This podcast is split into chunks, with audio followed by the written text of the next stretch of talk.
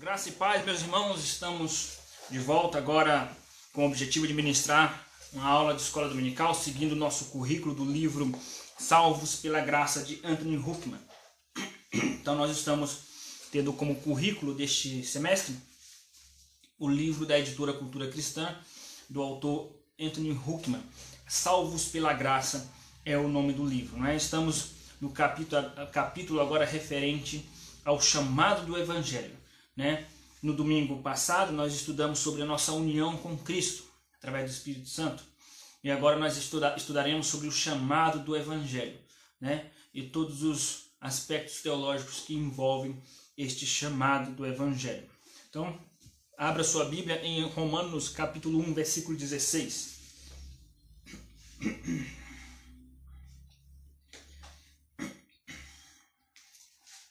Romanos 1,16.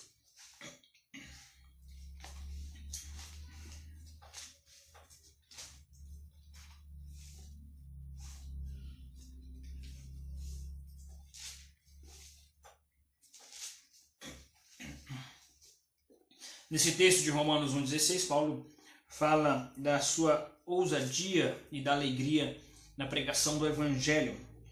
Versículo 16 diz assim: Pois não me envergonho do Evangelho, porque é o poder de Deus para a salvação de todo aquele que crê, primeiro do judeu e também do grego. Primeiro do judeu e também do grego. Vamos falar então do Evangelho. Meus irmãos, ao final da aula de hoje, você deverá estar apto para uh, pregar o Evangelho. Não que você não esteja, mas o conteúdo eh, vai trazer elementos que po po podem ajudar aqueles que são inseguros sobre o conteúdo que deve se passar na evangelização. Então, uh, você vai estar apto para evangelizar alguém, apto para discipular alguém, né? uh, você vai ter uma, uma percepção é, clara acerca do que é o Evangelho e suas implicações bíblicas e teológicas, ok? Então, vamos começar com a oração. Vamos orar. Senhor nosso Deus, queremos te pedir perdão pelos nossos pecados, mas queremos te agradecer por tua graça excelsa revelada em Cristo Jesus em nossas vidas. Queremos te agradecer porque o Senhor, meu Deus, olhou para nós com olhar de misericórdia e se revelou para nós e também de fato nos apresentou o Evangelho. Te pedimos que esta aula seja uma aula edificante por meio do Teu Espírito Santo, onde Teu nome será glorificado. Se conosco e glorifica o Teu nome mais uma vez, em nome de Jesus. Amém. Então vamos lá, meus irmãos. Uh, colocarei como tema os pressupostos do chamado do Evangelho. O que está por trás, conceitualmente, do chamado do Evangelho, né? chamado do Evangelho é a pregação do Evangelho, né? É o chamado que o Espírito Santo opera através de um pregador, de um profeta, de um crente, quando ele prega o Evangelho. Então, pressupostos do chamado do Evangelho significa o que está por trás disso teologicamente, né? Quais são as implicações por trás deste chamado do Evangelho? Primeiro, o primeiro pressuposto é que o, o pressuposto é que o Evangelho ele traz em si um significado, uma significância, uma definição. Qual é o significado do evangelho? O que significa evangelho? Porque às vezes nós falamos em evangelizar, precisamos evangelizar, pregar o evangelho, e às vezes, às vezes se você pede para um crente, defina para mim evangelho, o que é evangelho? A pessoa às vezes não vai saber explicar o que é evangelho. Então, é importante que isso fique claro para nós, a definição do evangelho, é, a questão conceitual, o que significa evangelho, do que nós estamos tratando. Evangelho é uma notícia de Deus para nossas vidas. Lembre-se disso. Evangelho é uma notícia que Deus traz para o homem. Essencialmente uma notícia boa, tá? Mas é uma notícia boa que pressupõe uma notícia ruim anterior. Tá? Então Deus traz uma notícia boa diante de um contexto de uma notícia ruim, diante de um contexto de uma situação ruim espiritualmente para o homem. Tá? Então nós temos que entender isso. Nós iremos falar daqui a pouco sobre essa boa notícia, mas nós iremos falar primeiro da má notícia. Evangelho, a palavra evangelion em, grego, são boas novas, né? Trazer coisas boas, boas notícias. Mas quando essas boas novas foram trazidas da parte de Deus para, o, para os crentes, para os homens do primeiro século, eram homens que estavam vivendo, pessoas que estavam vivendo sobre ali o domínio do Império Romano, pessoas que estavam vivendo sob a escravidão religiosa dos fariseus, pessoas que estavam desassistidas, estavam vindo de um processo é, de, de julgo político, religioso, estavam vindo de um processo de escassez de, de palavras, escassez, na verdade, de profecias, 400 anos é, onde Deus não falava através de um profeta. Então, ah, eles estavam se sentindo de fato oprimidos e careciam de uma boa nova, uma boa notícia da parte de Deus. Essa boa notícia, na verdade, já foi anunciada desde Gênesis, foi reforçada na lei, foi reforçada nos profetas e então chegou a boa notícia. A boa notícia, na verdade, é uma pessoa. A boa notícia é uma pessoa. E essa pessoa é Jesus. Mas é claro que essa pessoa que é Jesus, ele é uma boa notícia, mas existe toda uma questão conceitual por trás disso, né? O que significa Jesus para nossas vidas? Nós vamos entender primeiro então que o evangelho ele, ele significa uma boa notícia, mas que pressupõe uma má notícia, ok? Qual é a má notícia? A má notícia é a desgraça espiritual em que se encontra o homem. O homem sem Deus se encontra em desgraça espiritual. Se encontra em desgraça espiritual. Veja, Paulo, quando ele escreve a sua carta aos Efésios, no capítulo 2, versículo de número, de número 1 até o versículo 3, ele deixa claro, ele evidencia essa desgraça espiritual que o homem se encontra. Ele evidencia nas seguintes palavras, aí nós iremos verificar qual é essa desgraça espiritual como se encontra. Efésios capítulo 2, versículo 1 diz assim: Estando vós mortos em vossos delitos e pecados, o homem está em desgraça porque está morto espiritualmente. Por isso que ele não entende as coisas de Deus, não quer saber das coisas de Deus, porque ele está morto. Você fala com o morto, ele não reage, ele está morto. Ele está morto por causa dos pecados diários que ele, que ele aliás, dos delitos que ele comete diariamente contra Deus. Por isso Paulo fala: morto em vossos delitos. São pecados que nós cometemos diariamente contra Deus. Mas também por causa do pecado no singular, pecado que nós herdamos de Adão. Então está, o homem está morto espiritualmente por causa dos pecados diários, por causa do pecado de Adão, por causa da natureza pecaminosa. Essa natureza pecaminosa Paulo a descreve como as inclinações da carne. Efésios capítulo 2, versículo 2 e versículo 3. Nós andávamos segundo as inclinações da carne e dos pensamentos. O homem está em desgraça também porque ele está debaixo da ira de Deus. Efésios capítulo 2, versículo 3. Nós éramos, por natureza, filhos da ira de Deus. O homem está em desgraça espiritualmente porque está sobre, consequentemente, sob o poder de Satanás. O homem, eh, nós andávamos segundo o príncipe da potestade do ar, diz Paulo em Efésios capítulo 2. E não somente isso, vive sobre a influência e o domínio, o poder do mundo, onde Paulo diz: andávamos segundo o curso deste mundo. Então, o que se conclui? Que antes de falar da boa notícia, nós devemos entender que o evangelho pressupõe uma má notícia. E qual é a má notícia? Desgraça espiritual do homem. Por que o homem se encontra em desgraça? Morto espiritualmente, debaixo da ira de Deus, cego espiritualmente, escravo da carne e das suas vontades, dos seus prazeres, debaixo do domínio de Satanás, debaixo da influência e do poder do mundo. O que lhe resta? O inferno, a ira de Deus, condenação eterna. Então, para você entender a força e o significado potencial do Evangelho, para você entender a maravilhosa graça, você tem que entender a terrível desgraça. Vou repetir. Para você ter uma concepção e uma compreensão profunda da maravilhosa graça de Deus, você tem que ter uma concepção profunda da terrível desgraça do homem.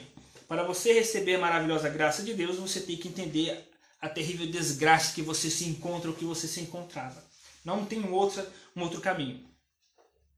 Então, meus irmãos, Paulo, ele na verdade, Paulo quando ele fala do evangelho ou da salvação, ele começa falando da desgraça em que se encontra o homem, para depois trazer o evangelho, porque senão não faz sentido. Senão não faz sentido, né? Ah, veja, uh, vou trazer um exemplo aqui muito simples e pobre. Nós, nós estamos passando uma dificuldade muito grande por causa do coronavírus, que está trazendo consequências econômicas, por exemplo. Uh, em tempos de bonança, quando alguém fala que você vai ter certa ajuda e benefício, é, isso não vai fazer muito, não vai trazer muito peso, porque você está vivendo bem. Ah, fulano de tal quer trazer um benefício para mim. Isso... Agora, em tempos de crise, de escassez, quando alguém te traz um pouco, você já acha que é muito por causa da escassez. Então, torna-se uma boa notícia. O evangelho é assim. Quando você entende a desgraça que você se encontra e de repente Deus vem e traz as, as boas notícias, a boa notícia vai trazer peso, vai ter um peso diferenciado. Maria, mãe de Jesus, entendeu isso. Por isso, quando o anjo trouxe as boas novas para Maria, ela, ela, ela fez um cântico que ela disse que Deus olhou para a sua humildade. Humildade ali é sua miséria. Tá? Ele contemplou a, a miséria da sua serva e, ele, e ela chamou Deus de Salvador. Se Maria, mãe de Jesus, chamou Deus de Salvador, é porque ela estava admitindo, estava admitindo que ela precisava de um Salvador. E se ela admitia que precisava de um Salvador, é porque ela estava admitindo que ela era pecadora e se encontrava nessa mesma desgraça que a humanidade se encontra. Agora, qual é a boa notícia? Qual é a graça de Deus? Efésios capítulo 2, versículo de 1 a 4 diz o seguinte: Estando vós mortos em vossos delitos e pecados, segundo o custo deste mundo, segundo o príncipe da potestade do ar, segundo as inclinações da carne e dos pensamentos, dos quais os mesmos os filhos da ira, é, segundo a, a mesma desobediência dos filhos da ira, Deus, por causa do seu grande amor e por, sua, por ser rica em misericórdia, nos deu vida. Eis a boa notícia. Qual é a boa notícia? Estando nós mortos, ele nos deu vida. Não estou falando de vida em abundância financeira, não. Estou falando de algo muito mais importante que isso, que é desfrutar da presença de Deus, que não tem dinheiro que, que compre isso. Ele nos deu vida, significa nos trouxe de volta à presença de Deus. Estávamos mortos, ele nos deu vida. Essa é a boa notícia. Agora, essa, essa notícia ela tem um peso maior quando nós entendemos o meio, quando nós entendemos qual foi o instrumento, o meio, o mecanismo que Deus usou para nos dar vida, nos dar salvação, nos dar vida eterna. É aqui aonde reside a profundidade da graça no Evangelho. Veja, meus irmãos, deve a, a salvação, o acesso à presença de Deus, o acesso à presença de Deus, a salvação, a vida eterna, deveria ser, deveria ter como critério uma obediência à lei de Deus. Como está escrito no Salmo 15 e Salmo 24. Quem, Senhor, habitará no teu tabernáculo? Quem subirá ao monte do Senhor? Tabernáculo e monte do Senhor simbolizam a presença de Deus. Quem é puro de mão, puro de coração, que não vende a sua alma à falsidade, que não prejudica o próximo. Meus irmãos, quem é puro de coração, se não há nenhum justo, nenhum sequer? Se nossa língua é veneno de víbora, Romanos capítulo 3. Então quem pode entrar na presença de Deus? Pelas nossas obras? Ninguém. Não pense você que porque você se, se julga um bom cidadão, uma pessoa que paga suas contas, não fala mal dos outros, não fala palavrão, não fuma, não bebe, não vai para lugares ruins. Não pense que isso te, te torna digno do céu. Ninguém merece entrar na presença de Deus. Ninguém. Porque não existe ninguém bom. Não há nenhum justo, não há ninguém bom. Nós fazemos coisas, nós temos às vezes bom comportamento quando nós somos, quando nós crescemos num contexto familiar de boa influência ética. O que nós temos é um bom comportamento, mas nós não temos, um bom coração. Não. Nós temos um bom comportamento. E ter um bom comportamento basta você ser doutrinado. Basta você ser disciplinado por alguém. Quando você cresce numa família disciplinada, uma família é, é, que, que tem fortes parâmetros morais e tradicionais, você vai se tornar um bom cidadão, que não fala palavrão, que odeia mentira, uma pessoa sincera, uma pessoa honesta mas o seu coração continua sujo e corrupto, porque está escrito em Jeremias 17, 9, que o coração do homem é desesperadamente corrupto. Então, se o homem é corrupto, mesmo quando ele é bom, ele é mau, então qual é a solução para nós sermos salvos? A graça.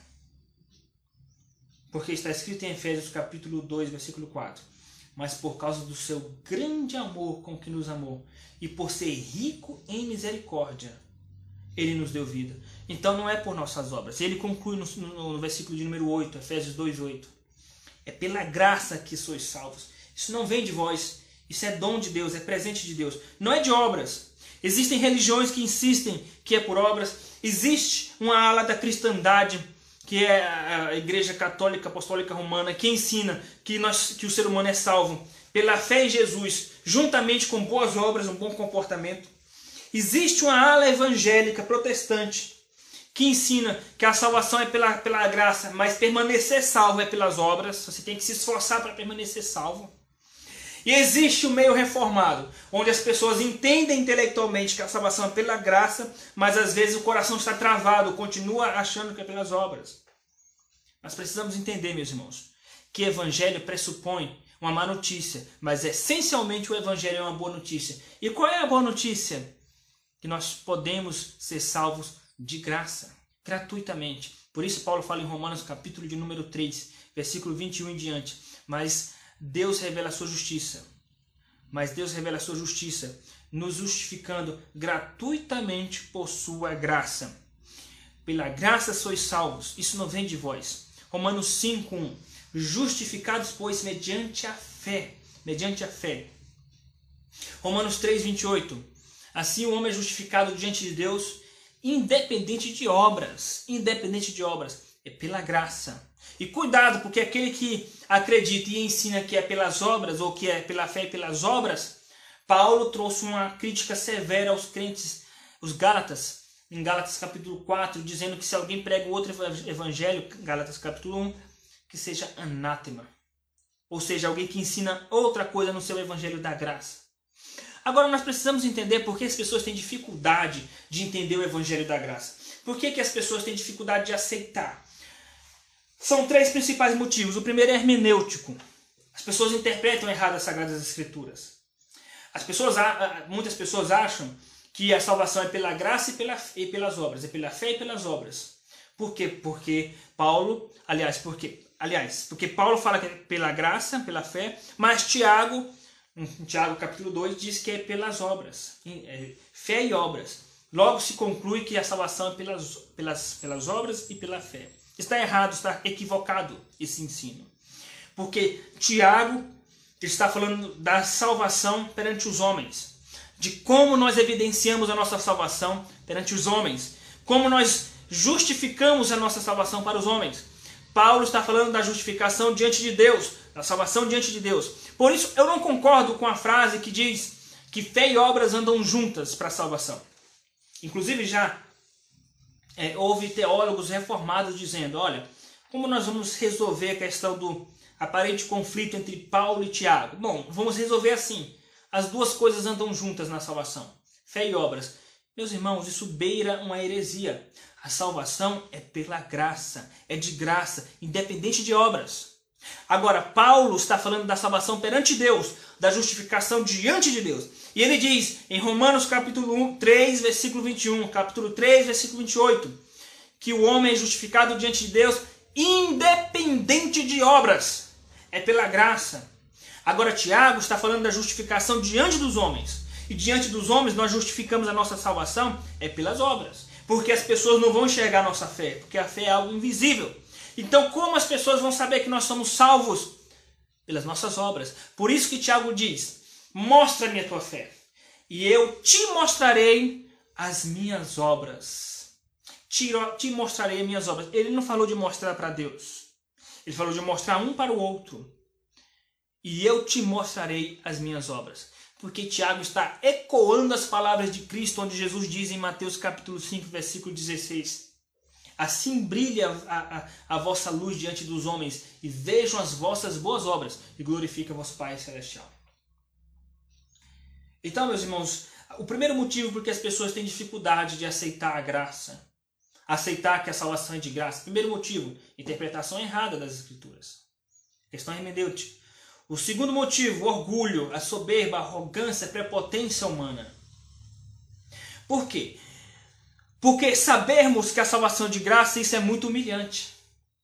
Você ouvir alguém dizer, olha, você vai ser salvo, mas é independente de obras. Você vai entrar no céu gratuitamente. Independente do que você fez de bom ou de errado. Meus irmãos, isso é muito forte.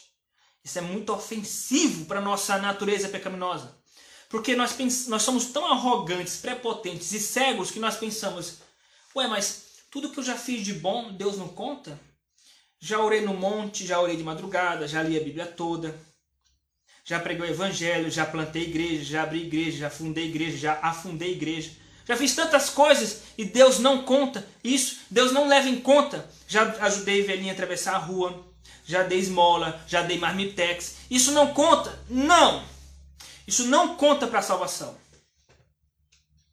Mas então por que, que Deus manda eu ser uma boa pessoa? Porque é nossa obrigação ser uma boa pessoa. Não é para sermos salvos. Para ser salvo é somente pela graça. E esse é o único caminho. E por que, que é o único caminho? Porque nós não poderíamos ser salvos pelas obras por causa da nossa natureza pecaminosa. Até as nossas boas obras soam perante Deus como trapo de imundície. Isaías 64, versículo 4 e versículo 5. Então, meus irmãos, o segundo motivo porque as pessoas têm dificuldade de entender a graça e aceitar a graça por causa da soberba, da arrogância.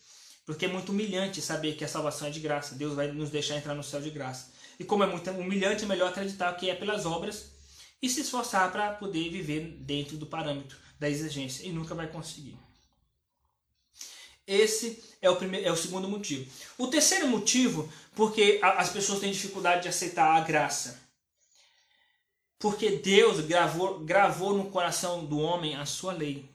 Nós, nós fomos criados à imagem e semelhança de Deus.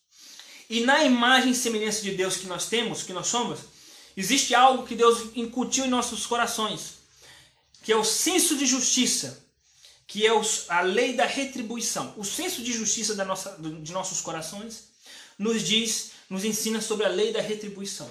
O que é essa lei da retribuição? É o princípio que está que, interiorizado em nós, que Deus mesmo colocou esse princípio. É o princípio da justiça. Quem faz coisas boas merece benefício. Quem faz coisas más merece é, penalidade, merece ser punido, penalizado.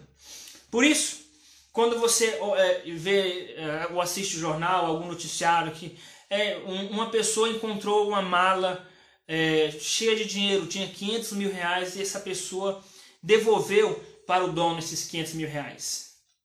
Qual é a nossa reação? Nossa, o dono, de, o dono dessa mala poderia pelo menos dar algum presente ou dar 1% desse dinheiro para esse, esse, esse homem, porque. Então, é o senso de retribuição.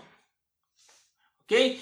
Ou quando você está assistindo um noticiário e você ouve falar que um homem estuprou, esquartejou e matou uma criança. Qual é a reação sua?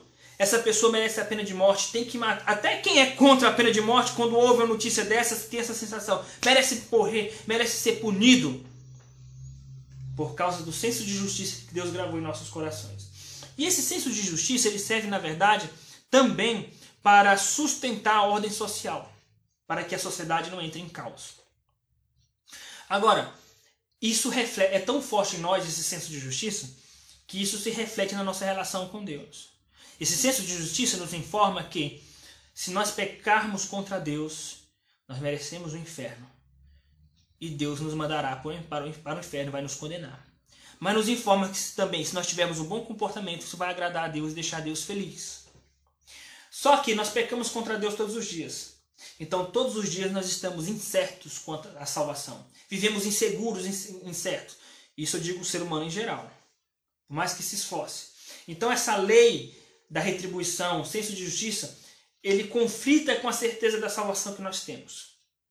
Então, mesmo o crente tendo certeza da salvação, de vez em quando vem uma insegurança por causa dessa lei de, em nossos corações, esse senso de justiça, de retribuição. Quando você tropeça e o diabo te acusa, você pensa, é, realmente eu mereço o inferno. Será que Deus vai me salvar ainda, mesmo tendo cometido tal pecado? Se nós não soubermos administrar esse senso de justiça de nossos corações, nós vamos viver perturbados. Viveremos perturbados.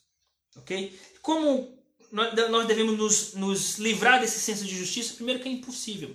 Faz parte da estrutura da imagem de Deus. Deus tem ele não só o senso, mas ele tem a justiça também. Quem faz o mal, merece o mal. Quem faz o bem, merece o bem.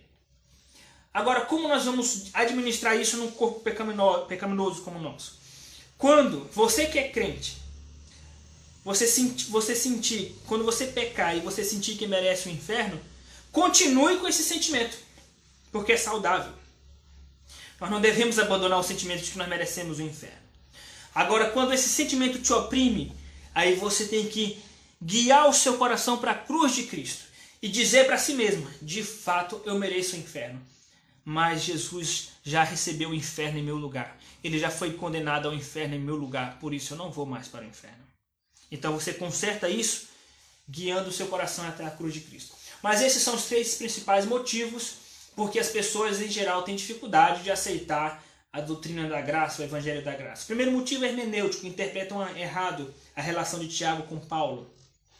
Segundo motivo, por causa do orgulho. As pessoas preferem o caminho das boas obras por, por causa do orgulho. Porque são cegas e acham que conseguem agradar a Deus o suficiente para serem salvos. São arrogantes e prepotentes. O terceiro motivo é porque é por causa do senso de retribuição de nossos corações. Ok? Muito bem. Mas o que nós precisamos entender é que a, o Evangelho ele é uma boa notícia.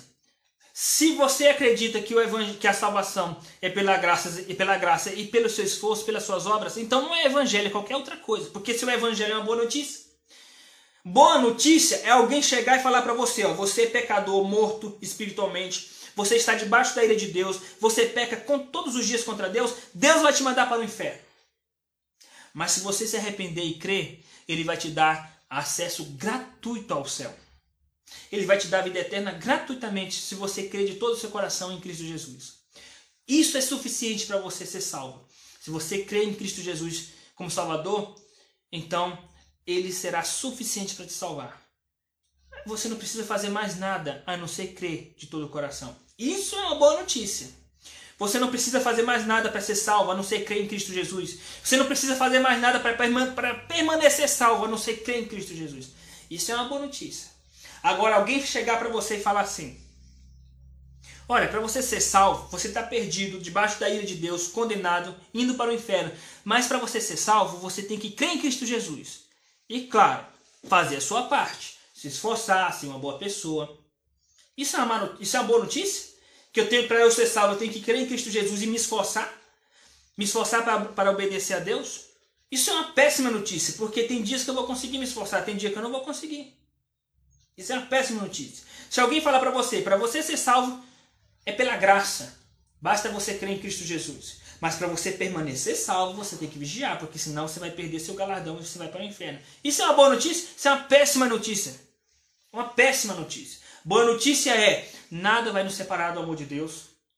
Uma boa notícia é: as minhas ovelhas jamais perecerão, disse Jesus. Isso é uma boa notícia. Uma boa notícia é: nós somos selados pelo Espírito Santo até o dia da volta de Cristo. Ok, meus irmãos? Então, o primeiro pressuposto do chamado do Evangelho é entender o seu significado. O que significa Evangelho? Significa uma boa notícia que pressupõe uma má notícia. Qual é a má notícia? Morto, perdido, cego, debaixo da ira de Deus, debaixo do poder de Satanás, debaixo do poder do mundo, escravo do pecado, indo para o inferno. Essa é a má notícia. Qual é a boa notícia? Que mesmo assim Deus nos amou. Romanos 5,8 Deus prova o seu próprio amor, mesmo nós sendo pecadores. Mesmo assim, Ele nos amou e nos dá acesso ao, ao novo céu e nova terra de graça.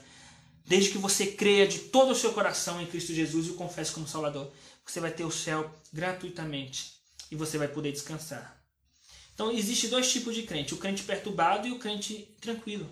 O crente perturbado é aquele crente que vai todos os domingos para a igreja, mas vive perturbado por causa de, das mensagens que ele ouve, que fala, ó, vigia senão você vai para o inferno. Vigia senão você vai para o inferno. Obedeça a Deus senão você vai para o inferno.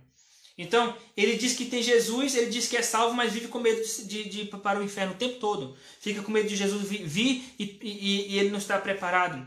Tem crente que dorme de terno, porque se Jesus vier e não encontrá-lo preparado, ele vai, vai para o inferno. Então, são crentes oprimidos, que vivem opressos, vivem perturbados psicologicamente. Existem os crentes que têm paz. Como Davi, Salmo 4, versículo 8. Em paz eu me deito e logo pego no sono. Ele estava sendo perseguido de morte. Por quê? Porque só tu, Senhor, me fazes repousar seguro. O crente que tem paz é o crente que entende que Deus é o seu repouso, que entende que Deus é sua fortaleza, socorro bem presente na, na, tribulação. É o crente que entende que Deus é o seu esconderijo. É o, é o crente que encontrou em Jesus o descanso para sua alma. Vinde a mim, todos vós que estáis cansados, cansados da opressão, cansados de viver, sobre, eh, sobrecarregados com seus pecados, com a culpa, com a acusação dos outros, com a acusação de Satanás. Vinde a mim, todos vós que estáis cansados, e eu vos aliviarei. Encontrareis descanso para as vossas almas. Você que está me ouvindo, que tipo de crente você é? Um crente que encontrou descanso ou vive perturbado, com medo de ir para o, para o inferno? Se você vive constantemente para, com medo de ir para o inferno, você não encontrou o amor de Deus, porque o amor de Deus lança fora todo medo. Ok? Ou você é um crente perturbado, ou você é um crente que tem paz. Ou você não é crente, aí você não tem nem paz e vive mais perturbado ainda. Então, esse é o primeiro pressuposto, entender o significado do Evangelho. O Evangelho significa ter a vida eterna gratuitamente em Cristo Jesus, mesmo nós sendo profundamente pecadores. Meus queridos irmãos, o Evangelho, então, é uma boa notícia que pressupõe uma má notícia. O segundo pressuposto do Evangelho, meus irmãos, ele tem um conteúdo e você precisa entender esse conteúdo. Qual é o conteúdo do Evangelho? Do que trata o Evangelho? Tá? Qual é o caminho para você evangelizar. Você tem que entender a estrutura do evangelho, o conteúdo do evangelho, para que você se fortaleça e para que você possa estar preparado com, a, com, a, com as sandálias da, do evangelho da paz. Ok? Então, uh, o, qual é o conteúdo da evangelização? O que você precisa saber para evangelizar alguém? O que você precisa dizer para alguém?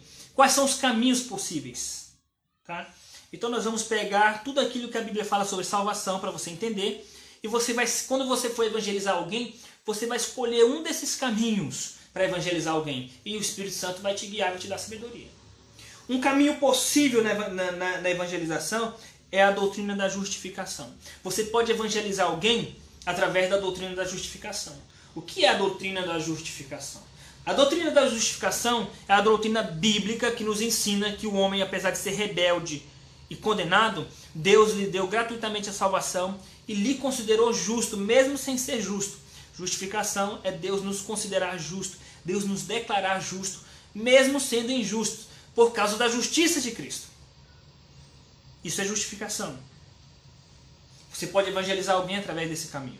Falar para a pessoa: olha, uh, eu tenho uma má notícia para você. Tem uma boa notícia da parte de Deus, mas primeiro eu tenho uma má notícia. A má notícia é: você é pecador como eu. Nós somos pecadores.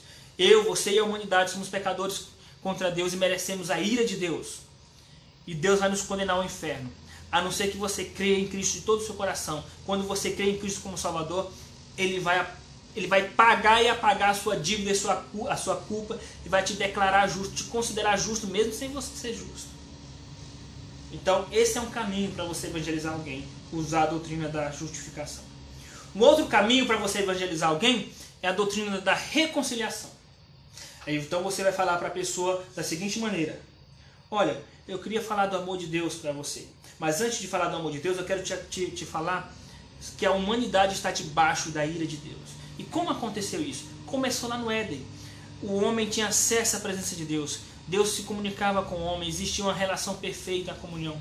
Mas o homem preferiu comer o fruto proibido e ele, ele foi expulso da presença de Deus por causa disso. De lá para cá, todos já nascem expulsos da presença de Deus. Mas Cristo morreu por nós. E a morte de Cristo, o sangue de Cristo, nos deu livre acesso à presença de Deus. Basta você crer nele de todo o seu coração como Salvador. Então você vai ser reconciliado com Cristo Jesus. Você não vai ser mais inimigo de Deus. Porque hoje, qualquer ser humano que não tem Jesus é inimigo de Deus. Mas em Cristo, a pessoa é reconciliada com Deus. Então, se você receber Cristo como Salvador, você vai ser reconciliado com Deus. A doutrina da reconciliação é um caminho possível para você evangelizar também. Justificação, a reconciliação. A doutrina da adoção também é um caminho para você evangelizar. E você começa dizendo para a pessoa: Olha, você já ouviu falar da frase de que todos são filhos de Deus? Afinal, todos somos filhos de Deus. Você sabia que isso está errado biblicamente? A Bíblia diz que poucos são filhos de Deus. A Bíblia diz em João capítulo 1, versículo 12, que, que Jesus veio para os seus, eram seus, que eram judeus da, daquela época, mas os seus não receberam. Mas a todos quanto crerem, deu-lhes o poder de serem feitos filhos de Deus. Ou seja, se você crê em Cristo como seu Salvador, Deus vai te receber como filho, assim como ele recebeu. Se você crê em Cristo, ele vai te adotar como filho. E além de você ser adotado como filho de Deus, você vai ter acesso à vida eterna, acesso à presença de Deus e uma herança que ele tem preparada para os seus filhos. Olha que bênção maravilhosa. Então você pode evangelizar alguém através da justificação, através da reconciliação, através da adoção, através da propiciação. O que é a doutrina, doutrina da propiciação? Propiciação significa o desviar da ira de Deus. E você diz para a pessoa: Olha, eu estava contemplando um dia desses aí que estava um tempo chuvoso, uma tempestade, de repente aqueles raios, as pessoas às vezes, às vezes ficam até com medo né, daqueles trovões, daqueles raios. Você sabia que Deus se manifestou no Antigo, no Antigo Testamento uh, de uma maneira uh, como uma tempestade, raios e trovões? Foi como quando Deus se revelou para Moisés no monte. E também Deus vai repetir isso no, no, antes da volta de Jesus. Ele vai se revelar de, de uma forma assim também. De uma, de uma forma com raios e trovões. Você sabia que a Bíblia diz que toda a humanidade está debaixo da ira de Deus? Romanos 1,18. A ira de Deus se revela do céu, é como um raio. Mas você sabia que Deus enviou Jesus para ser como se fosse um para-raio, para desviar o raio da ira dele que cairia sobre nós e caiu em Cristo Jesus? Se você crê em Cristo Jesus e receber Jesus como seu Salvador, então Deus vai desviar essa ira que estava sobre você e é, é, e foi enviada para Cristo Jesus. Basta você crer nele como seu único suficiente Salvador. Então, você pode evangelizar através do conteúdo da justificação, da adoção, da reconciliação, da propiciação. E por último, você pode evangelizar alguém através da doutrina da glorificação, que tem a ver com escatologia, tem a ver com a profecia dos últimos tempos. O que é glorificação? A glorificação é um ensino bíblico que diz que nosso corpo mortal, doente, pecaminoso, vai ser transformado num corpo saudável, perfeito, glorioso, sem pecado, sem sofrimento e sem dor. Então você pode evangelizar alguém por esse viés. Você pode dizer, nossa, você, você está vendo como as pessoas estão preocupadas com o coronavírus? Quantas pessoas estão morrendo? Não só com o coronavírus, com outras epidemias, com tantas desgraças. A Bíblia diz que haverá um tempo que Deus vai enxugar dos nossos olhos toda lágrima, porque nós seremos transformados. Teremos um corpo perfeito, seremos semelhante ao corpo de Cristo. Não haverá mais dor, não haverá mais uh, o juízo de Deus, não haverá mais morte. Que bênção! Mas não é para toda a humanidade, para, para aqueles que creem em Cristo Jesus. Se você crê em Cristo de todo o seu coração, Ele vai te dar essa possibilidade de você ter um corpo transformado e viver num, num, nova, num novo céu e nova terra é o outro caminho possível para evangelizar. Ok? Então nós vimos quais são os pressupostos da evangelização. Primeiro pressuposto, a evangelização tem um significado, o evangelho tem um significado. O outro pressuposto é, existem caminhos, né? O, o evangelho tem, um, tem conteúdo, é o conteúdo da justificação, da adoção, da reconciliação, da propiciação, da glorificação. Tudo isso é evangelho. E são caminhos que você pode escolher para evangelizar alguém. É claro que para discipular, você vai discipular a pessoa com tudo isso. Mas para evangelizar alguém assim momentaneamente, você escolhe um desses caminhos. Uh, e agora nós iremos entender o tom do chamado do evangelho. Qual é a tonalidade, o tom? De que maneira nós temos que é, chamar alguém? Será que é apelando, implorando? Existem pessoas que defendem o apelo. Pastor, por que você não faz apelo no culto, depois do culto? Fazer apelo. Por que, que eu não faço apelo, meus irmãos? Porque o motivo é simples, porque eu não faço apelo. Porque Jesus não está em oferta. Primeiro motivo. Jesus não é um pacote promocional, tá? Jesus não precisa do homem. Deus não precisa do ser humano rebelde e pecador. Então não tem que oferecer Jesus de uma forma desesperada, como se Jesus estivesse em promoção. Olha, venha, é, é hoje, está em oferta, não perca, é o último dia, senão você vai perder a oportunidade. Não. Nós não devemos evangelizar as pessoas em tom de oferta, em tom de de hum, promocional ou de marketing, colocar uma pessoa para tocar teclado enquanto o pastor está fazendo o apelo, aquele fundo musical, e a pessoa começa a chorar e vai lá na frente emo emotiva, emocionada, sem saber o, que está acontecendo. Então, de que maneira nós devemos evangelizar alguém? Qual é o tom? O tom de ordem, de mandamento. É um mandamento de Deus que a pessoa receba e acate o evangelho. É uma ordem de Deus. Veja que os apóstolos de Jesus davam a ordem Crede e arrependei-vos, porque está próximo o fim. Deus está dizendo, Deus ordena a todo homem que se arrependa. Arrependa-se do seu pecado. Então, quando você vai for evangelizar alguém, dá essa ordem. Olha, Deus está. É, existe uma frase comum no evangélico, né? Deus manda te dizer. Eis que Deus manda te dizer. Você pode usar essa frase. Eis que Deus manda te dizer na Bíblia, na palavra, na escritura, arrependa-se dos seus pecados, porque você, senão você vai ser condenado eternamente. É claro que isso depois que você evangelizou a pessoa de uma forma ah, mais sábia possível. Como?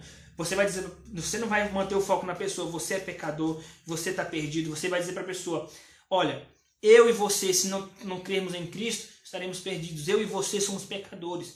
Eu e você precisamos receber Cristo como Salvador, senão não teremos vida eterna. Quando você fala no nós, isso diminui o impacto. Mas na hora conclusiva dizer, você precisa se arrepender dos seus pecados. É uma ordem de Deus. Deus fala na palavra. Deus mandou na palavra os crentes dizerem isso para os ímpios. Deus mandou na palavra falar isso para os crentes. Ok? Deus manda nós dizermos isso, porque nós somos uma, os crentes são, eles têm um caráter profético de da ordem que Deus mandou, porque nós somos arautos do reino, nós somos administradores das verdades de Deus, ok? Um, um, em um tom de, de ordem, em tom de promessa, promessa de vida eterna, promessa de perdão. Olha, Deus manda você se arrepender e crer, mas Ele te promete perdão, te promete um, uma vida eterna. Em tom de aviso, mas saiba que quando você recebe Cristo como seu Salvador, a salvação é gratuita para você. Mas no pacote vem uma cruz. Porque você recebe ele como Salvador e como Senhor. A cruz vem de brinde. Se Jesus carregou uma cruz para nos dar acesso gratuito à vida eterna, nós, por gratidão e por amor, vamos carregar nossa cruz também. Quer dizer não para o seu, para o seu pecado, negar a si mesmo e, e, e lutar contra o pecado. Tom de promessa, tom de aviso, tom de ordem e tom de consolo. Nesse consolo, quando a pessoa entende que ela é pecadora, que ela está perdida, você também tem que enfatizar o amor de Deus. Enfatiza o amor de Deus. Mas Deus amou a humanidade, Deus nos ama, Deus amou o homem de tal maneira que enviou Jesus para que todo aquele que nele crê não pereça. Aí você diz, mas pastor, eu não sei se a pessoa é uma eleita, como eu vou falar que Deus a ama? Meus irmãos, Deus ama to, todo, todos os seres humanos. Ponto. Por quê? Primeiro porque Jesus, quando ele fala de amar os inimigos, amar os vossos inimigos, ele usou Deus como parâmetro, como exemplo, como referência. Porque Deus, o vosso Pai, faz descer chuva sobre justos e injustos. Ele ama os ímpios através da graça comum, não com amor suficiente para salvá-los, não com amor redentivo. Com amor redentivo, ele ama só os eleitos, é claro. Os ímpios, apesar de, de serem alvos da, do repúdio, da ira de Deus, ao mesmo tempo, Deus os abençoa com graça, o que não deixa de ser uma forma de amor, mas não de amor redentivo. Mas como que Deus equilibra isso em seu coração, ira e amor? Não sei. Deus é Deus, ele pode. Meus irmãos, então, em primeiro lugar, ordem para se arrepender. Esse é o tom da evangelização. Tom de promessa, tom de consolo, tom de aviso. Por último, é importante, ao evangelizar, você, você salientar os atributos de Deus que foram revelados na cruz de Cristo. Na cruz de Cristo, Deus revela a santidade de Deus, porque Deus é tão santo que ele abomina tanto o pecado que é aquilo que nós merecíamos, a cruz. Mas ele castigou Jesus em nosso lugar. Nos faz lembrar da santidade de Deus. Nos faz, nos faz lembrar da justiça de Deus. Deus, ele vai nos dar o céu gratuitamente. Para nós saiu de graça, mas para eles teve um alto preço. A cruz de Cristo é uma revelação do alto preço que foi pago, porque Deus é justo. Todo ser humano que pecar vai ser condenado ao inferno. Os ímpios vão ser condenados lá na frente. Os crentes já foram condenados ao inferno na cruz de Cristo. Isso é justiça de Deus. Mas também a cruz revela o amor de Deus. Então você aponta a cruz de Cristo como a, a revelação do amor de Deus. Ok, meus irmãos? Então nós tivemos uma aula hoje sobre ah, os pressupostos do chamado do Evangelho. O chamado do Evangelho tem pressupostos. Quais são esses pressupostos? Primeiro pressuposto, pressupõe que ele tem um significado, significa uma boa notícia pressupõe que ele tem um, um, conteúdo, que são meios para você evangelizar, justificação, glorificação, etc. Pressupõe que ele tem um tom, de que maneira, qual, tom, de que, qual o tom que você tem que usar para evangelizar alguém? Com amor, com ordem, com aviso, com promessa. E é, você tem que evangelizar a pessoa sempre levando ela para os atributos de Deus revelados na cruz. Então essa, essa é a nossa aula de hoje. Vamos ter aí um minuto para perguntas. Uh, alguém tem alguma pergunta, meus irmãos, sobre a, essa aula que nós damos, nós demos? Alguma pergunta? Nenhuma dúvida? Então, meus irmãos, fico feliz que os irmãos entenderam o, conteúdo. Vamos agora orar para encerrar esse momento de aula. Vamos orar. Senhor nosso Deus, obrigado, Pai, por esse momento de aula da tua palavra, de aprender um pouco mais da tua palavra. O Espírito Santo nos faça lembrar de todas as coisas que foram ditas.